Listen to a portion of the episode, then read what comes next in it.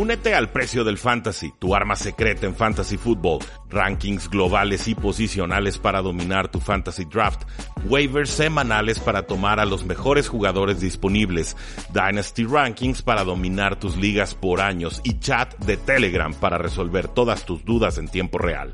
Visita stam.store diagonal precio NFL o da clic al link en este episodio para suscribirte.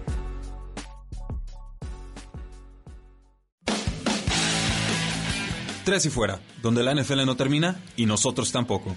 Rudy Jacinto y Oscar Huerta analizan todo lo que sucede dentro y fuera del terreno de juego. Previas, resúmenes, apuestas, fantasy fútbol y mucho más. Comenzamos.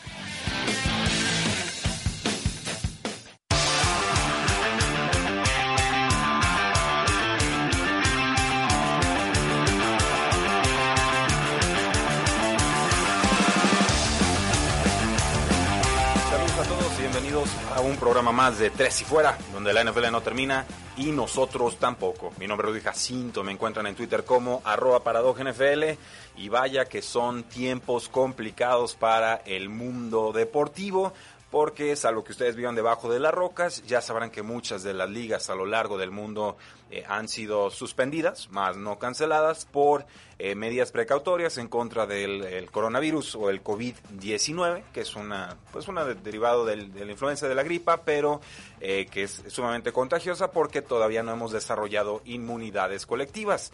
La primera liga que sale aventajante a decir esto se suspende hasta nuevo aviso fue la NBA fue eh, de modo reactivo, no fue de modo proactivo, ya que uno de sus jugadores dio positivo por este COVID-19, Rudy Gobert, el forward de los Utah Jazz. Y, bueno, obviamente los jugadores que habían estado involucrados en enfrentamientos contra este equipo dijeron ya no queremos saber nada de nadie, no queremos participar, no me toquen, no me vean, no me nada. Y entonces la, la NBA sale y dice se suspende la National Basketball Association hasta nuevo aviso era lógico, era normal que otras ligas actuaran en consecuencia. Eh, ya lo estábamos viendo cómo funcionaba esto en el fútbol europeo, sobre todo en la liga italiana ya se jugaba a puerta cerrada. En Francia ya se tenían algunos partidos a, puerta cerrada. En la Champions League se habían suspendido algunos duelos, otros se habían jugado también a, puerta cerrada. Finalmente, Liga Española suspendida hasta nuevo aviso, Liga Italiana también, Liga Francesa también. La Premier League no han dicho nada, pero me parece que, no tardan, o, quizás estoy atrasado con esa información, quizás ya se, ya se canceló pero lo mismo sucedería posiblemente con la Eurocopa en este verano, la Champions League por supuesto también está suspendida y así todas las demás ligas. Creo que dentro de toda la desgracia, y obviamente es muy secundario lo que podamos hablar de National Football League en, en medio de este tema que es de salud pública, eh, pues la National Football League sale con ventaja porque no tiene juegos en estos momentos. Es, temporada baja. Se está hablando de novatos, se está estudiando jugadores, están pensando en la agencia libre, qué jugadores contratar. Eh, este viernes pasado hubo muchos jugadores que estuvieron siendo cortados. Entonces están en, un, en una fase más de planeación realmente que de riesgo de contagio inmediato, diría yo, con la National Football League. Pero este tema o esta incertidumbre eh, sí complica la evaluación de prospectos novatos, porque en estos momentos se estarían realizando los llamados Pro Days, que son los, los eventos eh, deportivos en los cuales los prospectos novatos invitan a distintos scouts de los equipos a verlos, a realizar algunas pruebas físicas, entrevistarlos y demás en sus propias universidades. Entonces, por ejemplo, Auburn tendría su propio Pro Day, Clemson tendría su propio Pro Day, que fue de los últimos que alcanzó a, realizarlo. LSU, por ejemplo, que es de las últimas universidades que tiene su Pro Day, es la fecha más, más tardía, ellos pareciera que no la van a poder realizar. Y eso complica mucho la evaluación de, de, los de coaches, de scouts, de equipos, porque en LSU hay como 15 primeras rondas cada año y este año en particular que LSU quedó campeón nacional, pues sí te puede servir de criterio de desempate el tener un tiempo más rápido en una prueba de las 40 yardas, tener una mejor prueba de agilidad en la, prueba de los tres conos o en el 20 yard shuttle, eh, poder medir quizás el salto de, longitud, el salto eh, vertical o de altura. En, fin, eh, finalmente creo que este, este tema del COVID-19 o del coronavirus va a complicar la evaluación pero sobre todo va a dejar muchos vacíos en cuanto a la evaluación de los distintos equipos. Normalmente les gusta manejar una baraja muy amplia de, información a estos equipos. Obviamente el draft se ha realizado desde hace muchísimas, muchísimas décadas. Implica estudio de cinta de juego, implica entrevistas con el jugador, implica pruebas médicas, implica todas las pruebas físicas del Scouting Combine, donde van unos 300 prospectos, pero no todos los que estarían candidateados para ser tomados en el draft. Y también implica, por supuesto, una labor de investigación estilo FBI con los prospectos más complicados. ¿no? Si vas a gastar una ronda alta, tú lo que quieres es estar seguro que no hay algunos este, demonios ocultos ahí en el closet, información que quizás el mundo no sepa y que puedan detonar al momento en que tú selecciones a un jugador. Entonces, eh, en ese sentido, creo que es la primera de dos complicaciones importantes que tienen los tomadores de decisiones a lo largo de la NFL, porque también se junta esto con la votación o el rechazo del el CBA o el acuerdo colectivo entre jugadores y dueños, mismo que ya fue aprobado por los dueños y que ahora estaría siendo votado por los jugadores. Debemos de conocer los resultados de esa votación este eh, día lunes. Eh, se debería estar anunciando, pero entonces eh, se pone en una posición muy comprometida la toma de decisiones, porque tienes el tema del coronavirus y ya no puedes mandar a tus scouts y a tus coaches a estudiar a los jugadores. Entonces esa parte de la evaluación se te va a quedar incompleta.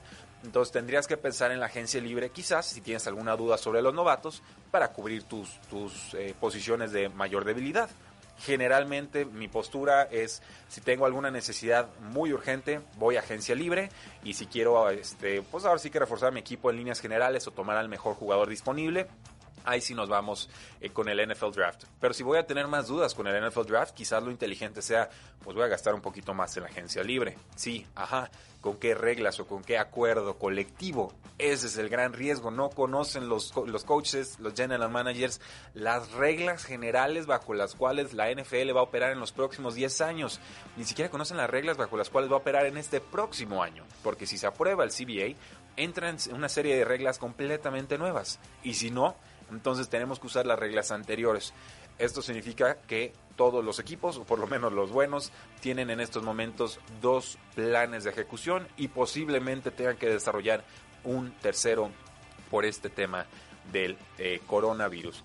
Obviamente como aficionados pues entristece, ahora sí que aquí hablamos de National Football League, pero somos fans de, todo, de, la, pelotita redonda en el fútbol soccer, somos fans de, baloncesto, yo soy fan de los Lakers por supuesto que me, me molestaría un poco como aficionado eh, que por fin despiertan los Lakers y nos cancelan la temporada, no, no, no sean así, no sean gachos, pero hay temas más importantes, insisto, un tema de salud pública, hay que acatar las órdenes de las autoridades médicas, hay que lavarnos muy bien las manos, hay que dormir bien, hay que consumir mucha vitamina C, tomar un poquito de sol, si nos pega, pues guardarnos, aislarnos, este, este tema pues es un tema de conciencia social, ¿no? ¿no? No porque no nos pegue fuerte a nosotros significa que no le va a pegar fuerte a otras personas que quizás tengan más comprometido su sistema inmune. Lo que nos toca entre y fuera pues es evaluar el impacto deportivo que va a tener este, este tema, esta ya clasificada eh, pandemia por lo rápido que se está proliferando, eh, aunque los, los, síntomas pueden ser de, desde muy leves hasta, hasta graves, en la mayoría de los casos no son graves, en fin, creo que la National Basketball Association actúa bien, creo que la National Football League, la NFL va a tener que tomar decisiones muy pronto, por el tema de agencia libre, no van a poder viajar con total comodidad los jugadores, quizás las entrevistas para firmar agentes libres tengan que ser de forma virtual. ¿Y qué va a pasar con el NFL Draft? Ese es otro gran, enorme e importante tema. El NFL Draft es por ahí de los días veintitantos del próximo mes. Va a ser en Las Vegas. Eh, ustedes saben, Las Vegas pues es una metrópolis de, apuestas, llega gente de todo el mundo, o llega, ahorita no sé cómo esté Las Vegas, eh, pero tenemos un draft, tenemos mucha inversión, iba a ser en el Velayo, iban a meter a los prospectos en lanchitas y los iban a llevar al escenario y ahí les iban a presumir su, con su playera y su gorrita, con el comisionado y el típico abrazo. Pues ahorita en teoría ni siquiera podrían abrazar a los prospectos, entonces, ¿qué van a hacer con ese espectáculo?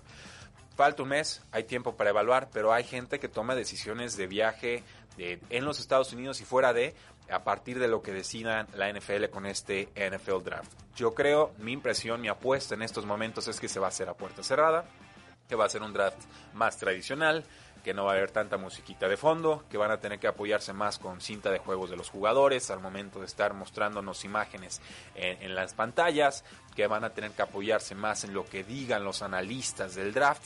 No vas a poder depender tanto, quizás quedarse callados y esperar a que hagan el anuncio en tiempo real del pick, o sea, no va a ser tan entretenido esa parte, entonces va a haber que apoyarse en otros elementos. La National Football League tiene muchos recursos, estoy seguro que está contemplando estos escenarios y estoy seguro también que eh, pues la, gente responsable del draft ya está preparando esas cintas de juego, esas imágenes, esos highlights, porque eh, este tema del, del coronavirus o del COVID-19 va a pegar en todos los ámbitos de nuestras vidas. No necesitamos enfermarnos para sentir los efectos y las repercusiones del mismo. Entonces, para efectos del NFL Draft, este lunes sabremos si se aprobó o no el CBA. A partir de ahí sabremos qué va a pasar con el inicio oficial de la agencia libre, que hasta el momento la NFL ha dicho no la vamos a mover. Entonces el 18 de marzo tenemos el inicio de la nueva temporada oficialmente, el poder contratar a nuevos jugadores, el tener ahora sí todo tu espacio salarial nuevo disponible y demás y a partir de ahí tendríamos que ver qué va a decidir la NFL con este tema del NFL Draft, porque lo que se busca es minimizar las, los riesgos de contagio y obviamente eh, los deportes atraen a muchísima gente y ahí es donde pues, podría posiblemente agravarse una situación que por el momento esperamos esté contenido, sino por lo menos eh, mitigada. ¿Qué opinan ustedes? ¿Cómo ven este tema del COVID? ¿Es una exageración? ¿Se está llevando tranquilo? Para mí todas las medidas sanitarias que se tomen son perfectamente válidas, más vale prevenir que, que lamentar y ojalá dentro de muchos años o algunos meses digamos, ay, qué exagerados con este tema, vean, no, no pasó absolutamente nada y eso habrá sido la, la indicación de que las medidas que se tomaron fueron completamente acertadas y que no trascendió a mayores instancias. Vamos a una pausa y regresamos a Tres y Fuera. Quedan temas en la mesa. Ya regresa Tres y Fuera.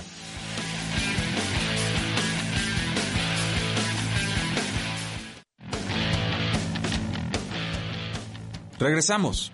Tres y fuera.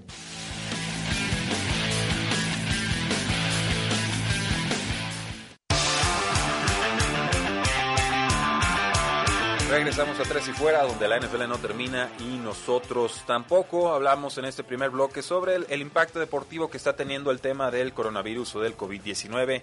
La NBA cancela su temporada, la NHL ya va por las mismas, la XFL, tema importante, ellos cancelan definitivamente su temporada. Los jugadores recibirán el resto de sus sueldos acordados, un magnífico gesto de la XFL, a diferencia de la AAF el año pasado. Y también se le da permiso inmediato a los jugadores de firmar con cualquier equipo de la NFL. Por su parte, la NFL decide cancelar sus eh, juntas de dueños del marzo 29 al 1 de abril por este tema del COVID. Entonces ahí es donde normalmente se acuerdan los cambios de regla. Se va a tener que acordar esto mucho más adelante. Se está considerando también atrasar la fecha de la agencia libre, que no es necesariamente la misma que el inicio de la temporada regular. Se supone que el, legal tampering period o el, tiempo para poder negociar con agentes libres que están a punto de salir de sus equipos es este día lunes, pero con el tema del COVID-19 y también con el tema de la votación del CBA, pues yo, si fuera asesor de la NFL, les diría, vamos llevándonos con muchísima calma. ¿Cuál prisa? No hay necesidad, nos quedan muchos meses para hacer bien eh, las cosas y creo que eh, mientras menos prisas tengan con este tema, mejores van a ser los eh, resultados. Eh, por su parte, la NFL también anunció que los Steelers y los Cowboys van a jugar el primer juego de pretemporada, el, famoso Hall of Fame Game de Canton, Ohio. Será el 6 de agosto.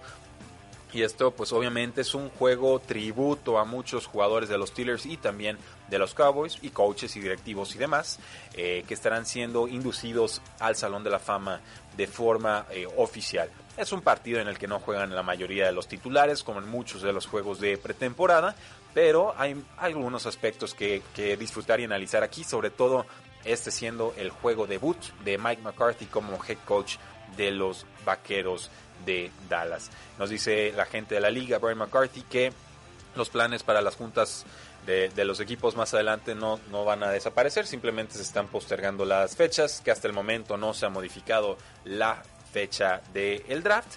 Y lo que sí hizo la National Football League con alianza de la Asociación de Jugadores de la NFL es postergar el periodo o alargar el periodo que tienen los equipos para aplicar las etiquetas de jugador franquicia. Estas eh, controversiales a veces etiquetas que le dan mucho dinero garantizado a un jugador, se le da un promedio de los mejores sueldos de su posición, pero el jugador pierde derecho a poder cambiar de equipo. Esto lo obliga entonces a tener otra gran temporada para que pueda llegar a la siguiente agencia libre en las mismas o en mejores condiciones y es por eso que a muchos de los jugadores no, no les agrada. Pero ante toda la incertidumbre que hay en estos momentos, acuerda la Asociación de Jugadores y la NFL el alargar esta fecha para aplicar la etiqueta de jugador franquicia, que ya se ha estado asignando a varios jugadores, no los tengo ahorita anotados en, en mi computadora, pero quizás sí algunos en mi cabeza. Justin Simmons, el safety de los Denver Broncos, a él le aplicaron la, etiqueta de jugador franquicia, es un muy buen jugador. Eh, a Yannick Ngakwe, el liniero defensivo de los Jacksonville Jaguars, a él también le aplicaron la etiqueta, a pesar de que el jugador dijo yo ya no quiero saber absolutamente nada de Jacksonville, afición los quiero, equipo no me interesa saber de ustedes. Palabras más, eh, palabras menos. el día de ayer eh, le pusieron la etiqueta de jugador franquicia a Matt Judon, eh, un pass rusher que tienen los Baltimore Ravens, quizás el único buen pass rusher que tienen porque todo lo demás eh, en cuanto a presión y capturas de quarterbacks lo fabrican con blitzes, con presiones, diseñados por estrategia más que por el talento puro de sus jugadores. Entonces, habiendo pocos pass rushers buenos en este draft y habiendo pues algunas dudas también con los pass rushers que están en agencia libre, creo que hacen bien los Baltimore Ravens en retenerlo. Ahora, Baltimore se ha distinguido por mover o cambiar a sus jugadores etiquetados en pretemporada, o sea, les aplica la etiqueta, lo venden y así consiguen un pick más rápido de lo que lo conseguirían al año siguiente vía pick compensatorio, que es como la balanza entre los jugadores que tú dejaste ir y los jugadores que tú firmaste en agencia libre. Y si dejaste ir más de lo que firmaste por valor, tiene una fórmula muy complicada para calcularlo. Entonces la NFL te asigna eh, picks extras a partir de la tercera ronda. Y así una serie de, jugadores adicionales, esos son los tres que me vienen primero a la mente. Creo que Chris Jones también ya le habían aplicado la etiqueta de jugador franquicia al liniero defensivo de los Kansas City Chiefs. Ojo ahí, el año pasado también se le aplicaron a D Ford y lo primero que hicieron fue venderlo a los San Francisco 49ers. Entonces, eh, definitivamente aquí tenemos una, una situación complicada. La, etiqueta de juego de franquicia le dieron unos días extras a los equipos para poder usarla y de alguna manera nos da la entrada para que sea este primer paso de cara a una nueva temporada y sobre todo a la agencia libre. También lo que hicieron en la NFL fue anunciar estos picks compensatorios que son estas selecciones que se dan eh, cuando dejas ir a muchos agentes libres y no consigues tantos de valor. Hay equipos muy inteligentes que han explotado y aprovechado esta estrategia que les ofrece el CBA. Hay otros equipos que para mí quedan mucho a deber. Pienso en Jacksonville, pienso en los Osos de Chicago, y son estos equipos que se la pasan comprando a lo loco y entonces nunca tienen picks compensatorios y les cuesta entonces rehacerse de jugadores jóvenes y siempre van atrás, de la pelota, ¿no? Nunca, nunca tienen esa iniciativa de realmente luchar eh, por estos picks adicionales que no del todo me parecen justos y creo que eso es un tema eh, importante porque ¿por qué habríamos de recompensar a los equipos por no pagarle a sus jugadores? O sea, ¿dónde, dónde está el mérito en decirle no, no te quiero pagar? Ah, bueno, pues se va el jugador y ya, ahí, muere la situación. Eh, aquí, pues como está estructurada la regla, se premia a los equipos por no pagarle a estos jugadores estrellas y entonces ahí obviamente los jugadores quedan inconformes. Pero son 32 picks compensatorios que se otorgaron a 15 clubes distintos de la National Football League. Los Patriotas de Nueva Inglaterra fueron el equipo que más picks recibió con 4 y esto incluye dos selecciones en la tercera ronda. El pick número 98 y el pick número 100. Con esto los Patriotas de Nueva Inglaterra tendrán 12 picks totales en este draft. Así que me parece que llegan muy bien preparados para esta reestructura, sino renovación completa, dependiendo de lo que decida Tom Brady en esta próxima agencia libre. Yo ya lo veo más fuera que dentro, ¿eh? yo sí se los confieso, creo que Tom Brady quiere probar eh, suerte con un nuevo equipo, creo que es válido, simplemente quiero otra clase de experiencia en NFL, porque sí es complicado y desgastante jugar con los Patriotas de Nueva Inglaterra, no tengo la menor duda.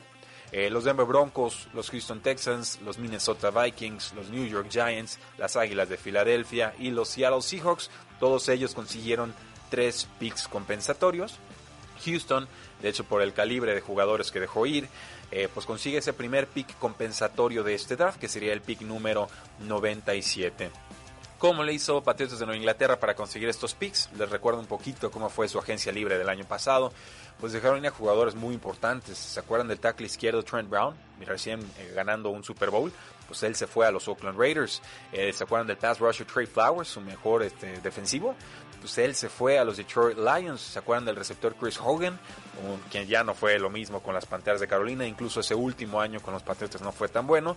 Pues él también cambió de equipo el único jugador que adquirieron para efectos de este pick compensatorio en, contra, o sea que se le restaría la fórmula, sería Brandon Bolden, un corredor que tenían en esos momentos los Delfines de Miami, un expatriota, un jugador eh, que, que, sí te ayuda en equipos especiales, pero no es nada especial en otros sentidos. Entonces no era tan valorado por el mercado y por eso los Patriotas no afectaron mucho los picks que consiguieron a través de la fórmula de picks eh, compensatorios. Esta fórmula pues la desarrolla la NFL Management Council. No todos los agentes libres que entran y salen entran en esta fórmula. Por ejemplo, eh, jugadores que están siendo cortados en estos momentos no entran en la fórmula de picks compensatorios si, los, si son firmados por otros equipos.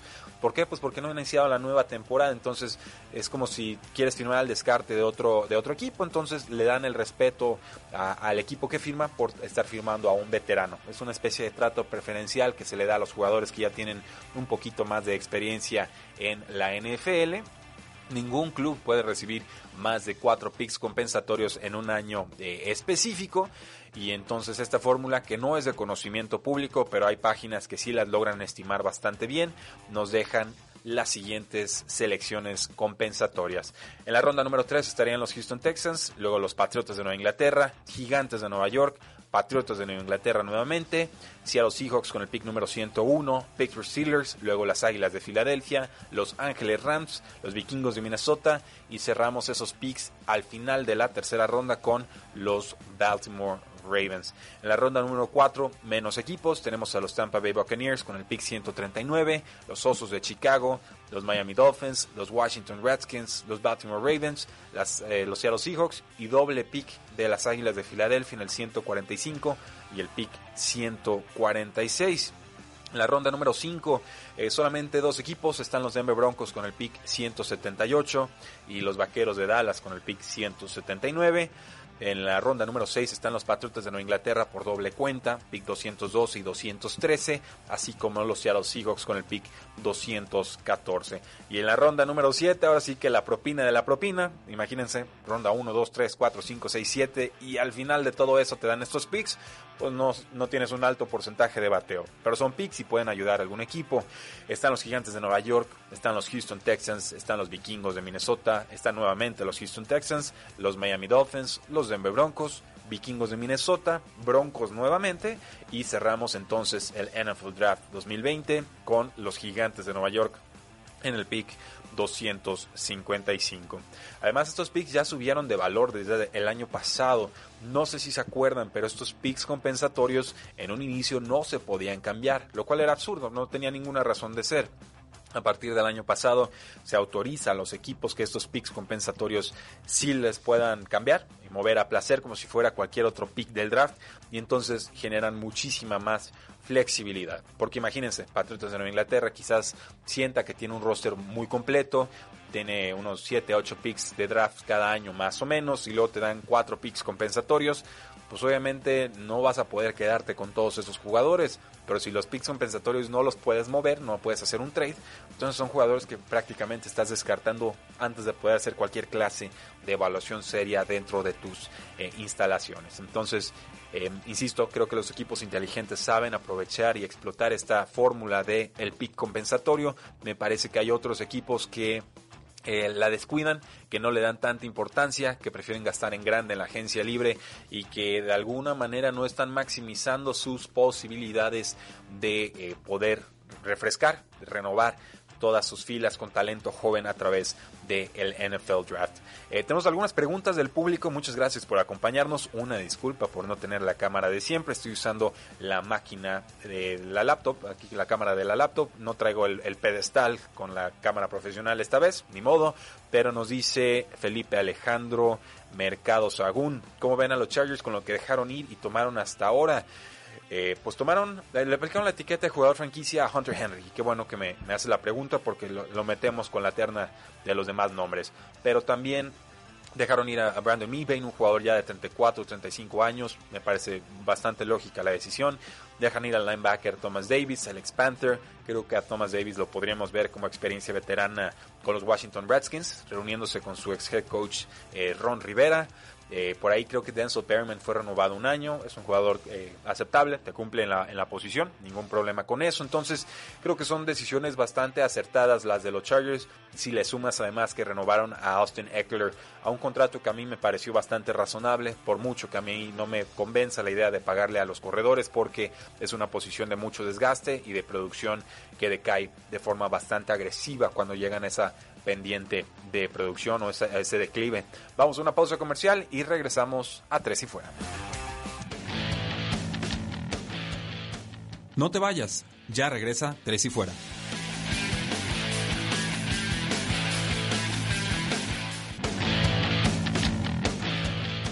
Es hora de más, Tres y Fuera.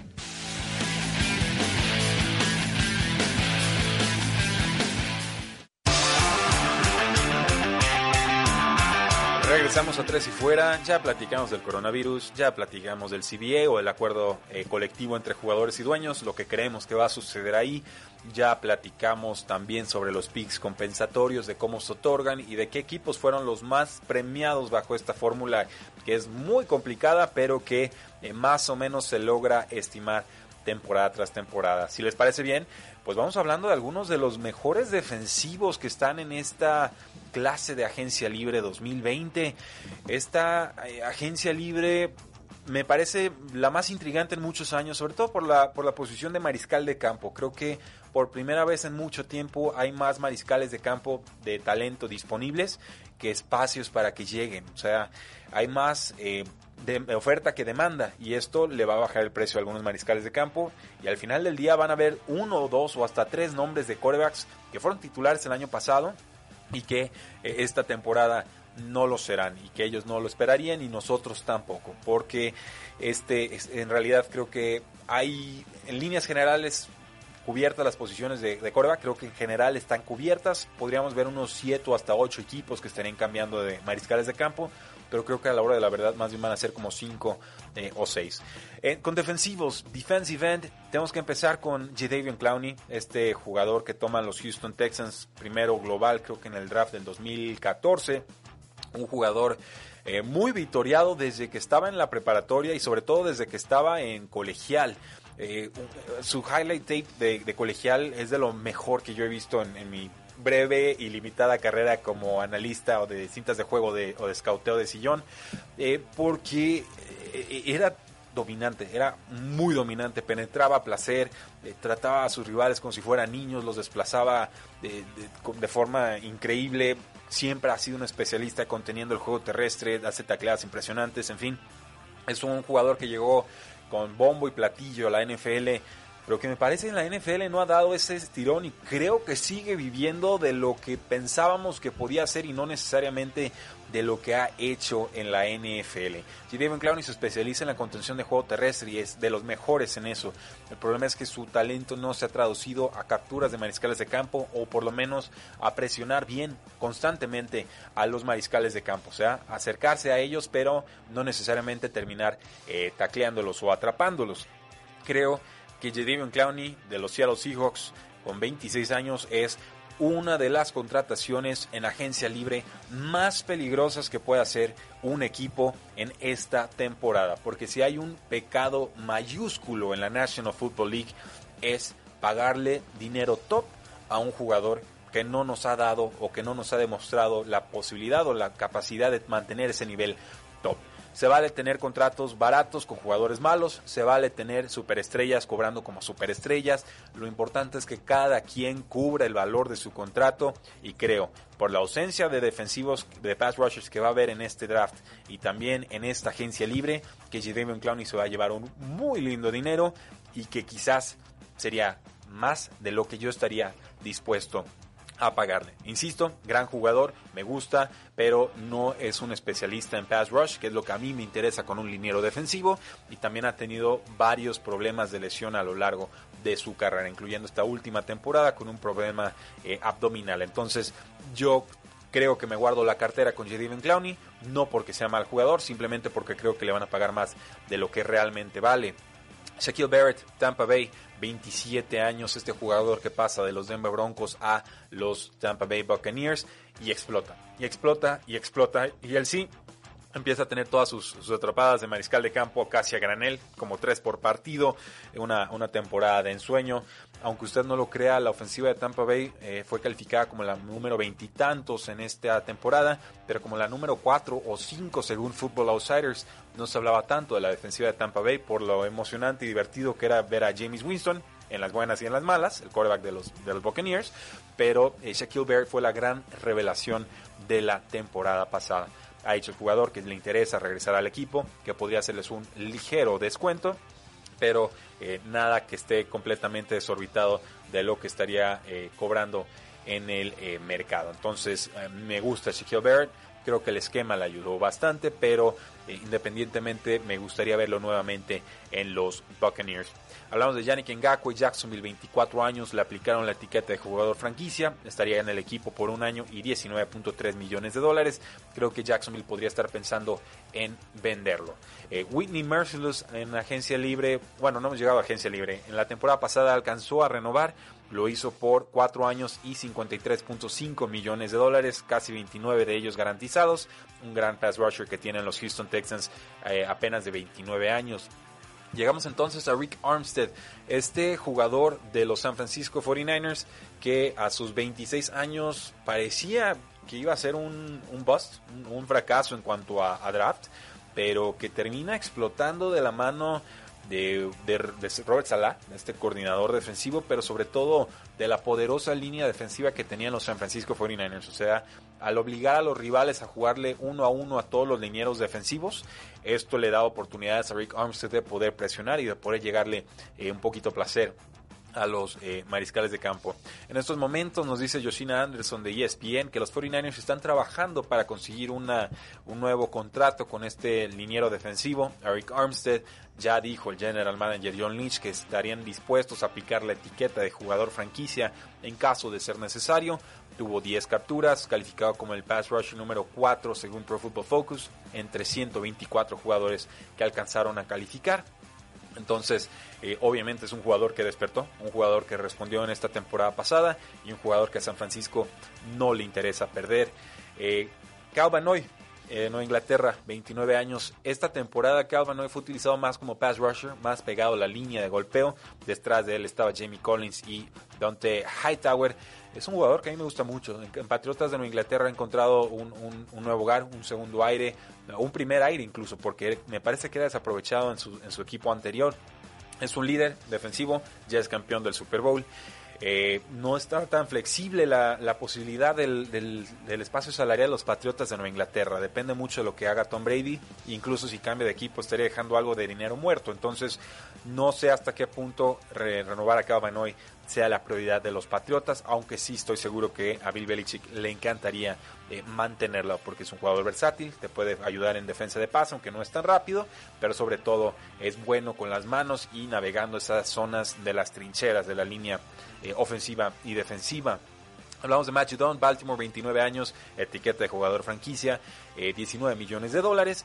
Y entonces llegamos a Robert Quinn, este jugador de ex de Los Ángeles Rams que ha estado cambiando de varios equipos.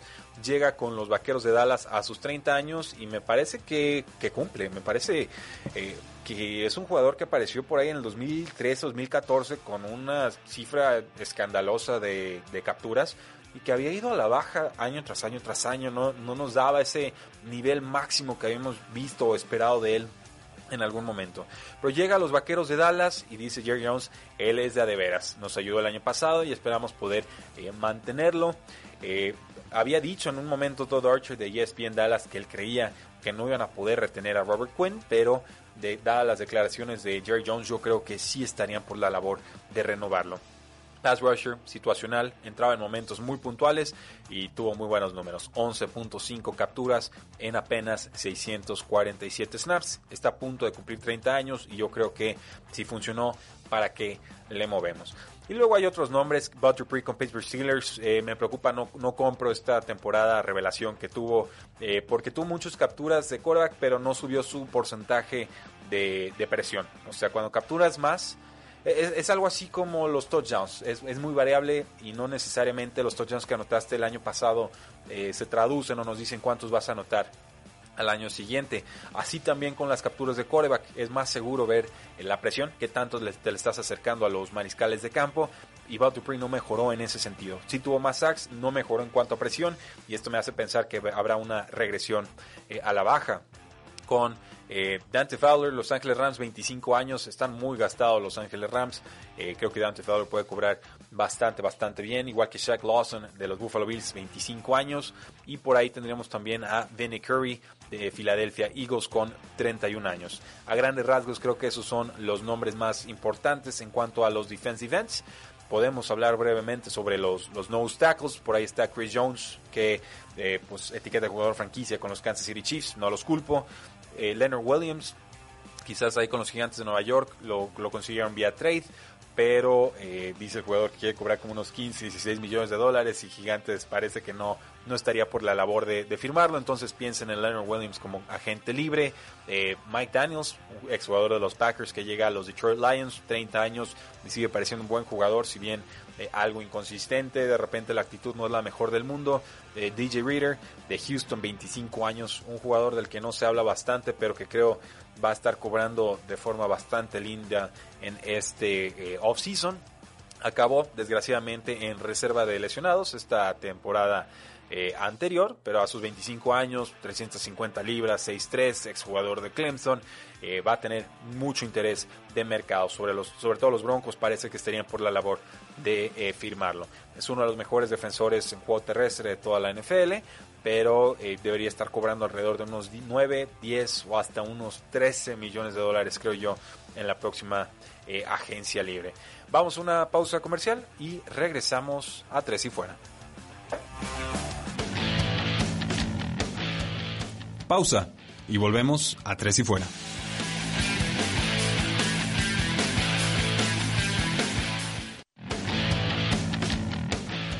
Inicia el último cuarto. Tres y fuera.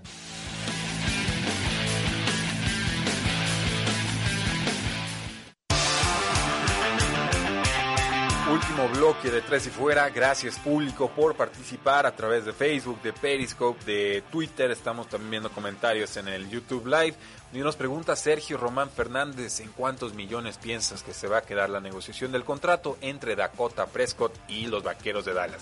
33 millones de dólares no son suficientes, a lo que respondo no. 33 millones de dólares no son suficientes para firmar a Dakota Prescott porque es exactamente lo mismo que le ofrecieron el año pasado y ya les había dicho que no y tuvo una muy buena temporada. Entonces, eh, estadísticamente hablando en producción, obviamente los Vaqueros no pasaron a postemporada, pero no me parece que fuera por culpa de Dak Prescott. Entonces yo, si tengo que especular con cuánto va a terminar cobrando, yo creo que ese contrato estaría rondando los 36, 37 millones de dólares anuales, convirtiéndose entonces en el jugador que mejor cobra en toda la NFL, en lo que de Sean Watson y en lo que Patrick Mahomes cobran un nuevo contrato. Creo que por ahí va la, va la, cosa. Si no, pues le van a aplicar la etiqueta de jugador franquicia, le van a aplicar la, la Kirk Cousins y creo que esa, esa historia podría acabar bastante mal porque Dak Prescott ha sido el gran mejor descuento en los últimos cuatro años en la posición de mariscal de campo, cobrando menos de 2 millones de dólares casi todas las temporadas y, y, es momento de pagarle. Creo que Vaqueros de Dallas haría bien en hacerlo y no me imagino que hayan firmado a McCarthy eh, pensando en cambiar de mariscal de campo. Yo creo que una condición para que firmara el head coach Mike McCarthy era que estuviera de acuerdo en trabajar con Dak Prescott y no, no veo por qué, sinceramente, no, no lo estaría.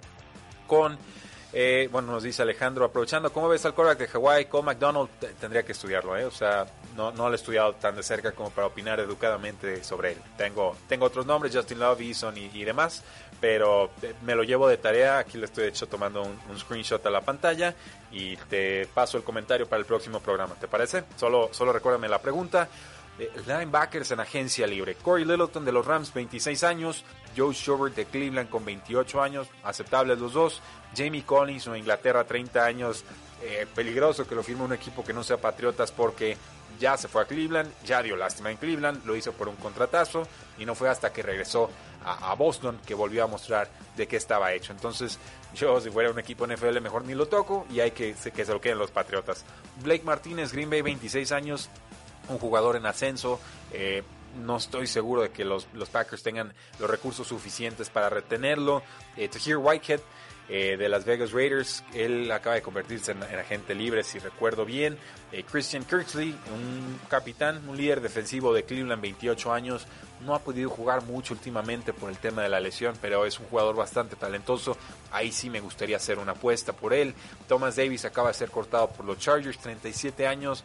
Yo lo veo con los Washington Redskins. Alec Ogletree de los New York Giants, 28 años. Eh, siguiendo la, clásica tradición de los gigantes de tener muy malos linebackers. Eh, no porque Ogletree haya sido malo toda su carrera, simplemente no, no me parece que tenga ya mucho que ofrecer en estos momentos.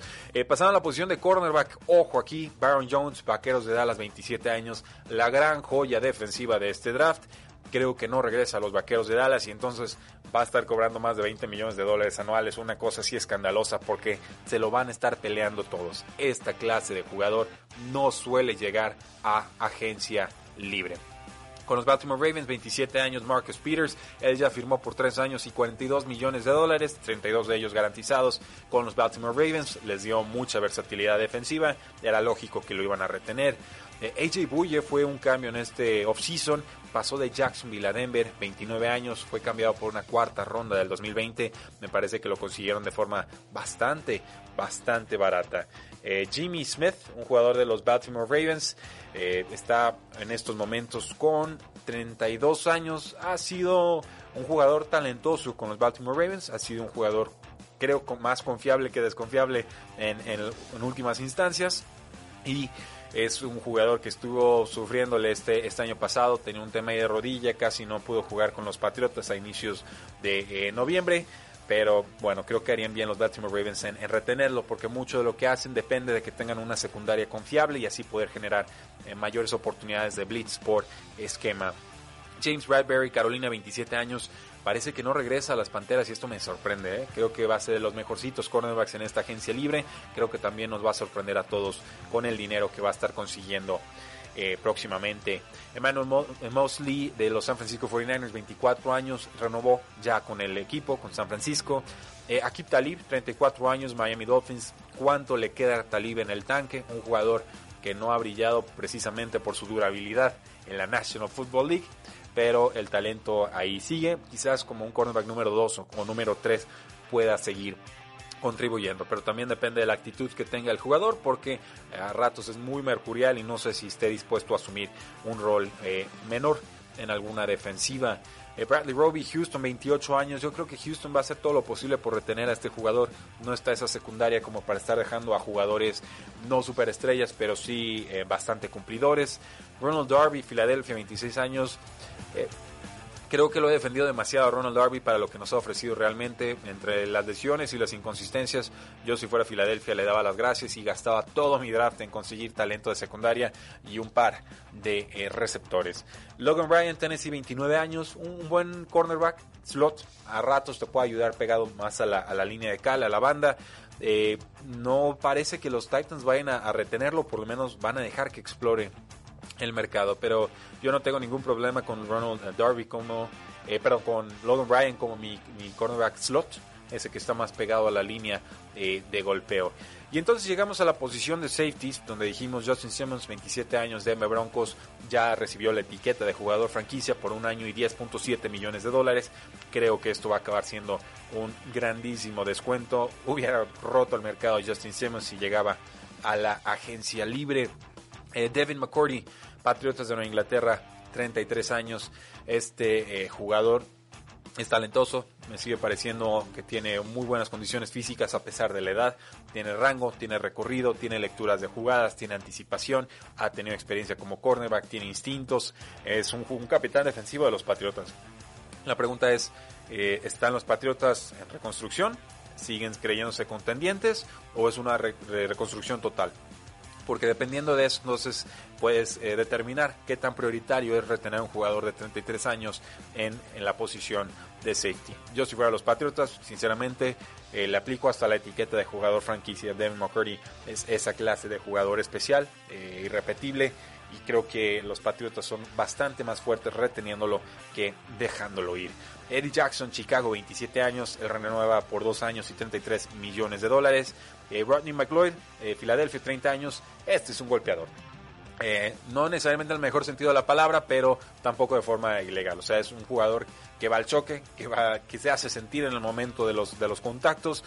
hay algunos highlights por ahí bastante cuestionables. Recuerdo un golpe de McLeod durísimo que le puso Emmanuel Sanders en la, en la banda derecha y por supuesto se marcó como, como rudeza innecesaria. Pero de, de esas tacleadas que antes decías que, las celebrabas y que ahora con el tema de las promociones dices no, eso ya, eso ya no puede pasar. Yo así recuerdo a, a, Bernie McLeod. Eh, te puedo ayudar. El Jimmy Ward, safety, 29 años, San Francisco 49ers. Creo que jugó bien el año pasado, creo que no fue parte del problema de la secundaria del, equipo. Creo que en líneas generales estaría bien San Francisco en retenerlo. Están gastados, entonces tampoco creo que sea una prioridad. En la agencia libre pasada se tardaron bastante en firmarlo. Creo que cumplió. Creo que el equipo estaría contento con renovarlo, pero hasta este momento no le han hecho esa oferta eh, definitiva. Y de ahí en adelante tenemos eh, varios nombres, quizás algunos les suenen, Tavon Wilson de los Detroit Lions, Trey Boston de las Panteras de Carolina, eh, en fin, toda una serie de nombres que porque hay muchísimos, muchísimos cornerbacks, no todos ellos de un altísimo nivel. Andrew Sendejo con los vikingos de Minnesota también estaría disponible, pero en líneas generales creo que esos, esos que acabamos de mencionar, defensive ends, nose tackles, linebackers, cornerbacks y por supuesto safeties, serían eh, los nombres más importantes que podríamos estar esperando ver en esta eh, agencia libre. Y a partir de ahí, por supuesto, pues los equipos tendrán que decidir eh, qué clase de novatos estarán seleccionando próximamente. Ya lo dijimos en el primer bloque, es mejor usar la agencia libre para cubrir necesidades inmediatas, aunque no necesariamente con contratos de superestrella y entonces aprovechar el draft para tomar a los mejores jugadores disponibles. La, posición que en Estados Unidos se le llama eh, Best Player eh, Available. O BPA.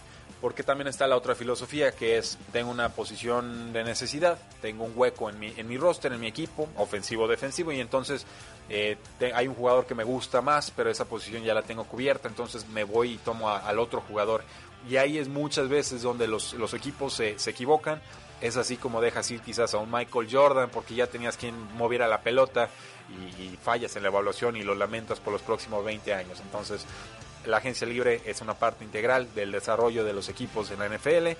Después entra, por supuesto, el NFL Draft, que queda muy condicionado según lo que hiciste en la agencia libre, pero creo que la, mejor forma de desarrollar un equipo de forma inteligente es contratos eh, de nivel medio bajo en agencia libre para cubrir posiciones, para tratar de encontrar esas joyas ocultas, no volverte loco gastando a lo loco, eh, salvo que sea un talento sumamente contrastado como Baron Jones, y entonces llegar al NFL Draft para cubrir todas las otras necesidades, pero primero dando prioridad a los mejores jugadores que tengas en tu draft board, a los que tengas mejor calificados y a partir de ahí quizás ronda 3 en adelante, sí ir cubriendo los distintos huecos que tengas en tu equipo.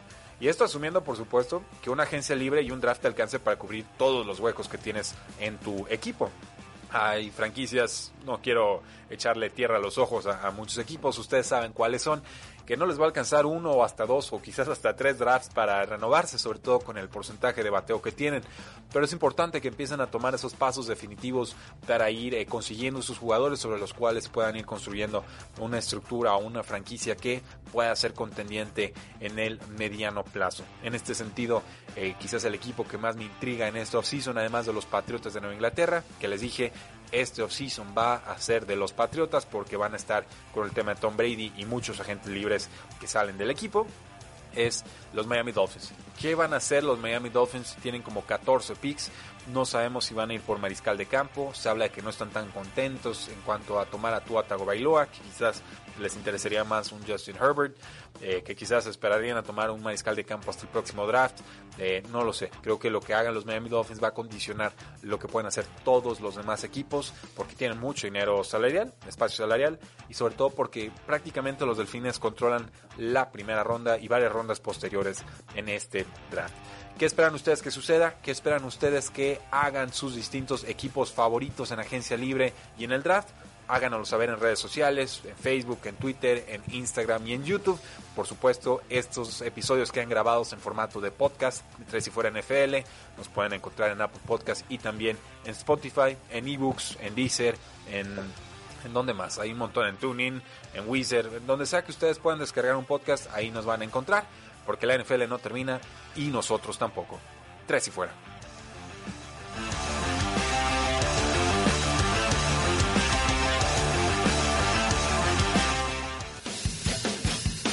No olvides seguirnos en tresyfuera.com y en todas nuestras redes sociales, Facebook, Twitter, Instagram, YouTube, Apple Podcasts y Spotify, porque la NFL no termina y nosotros tampoco. Tres y fuera.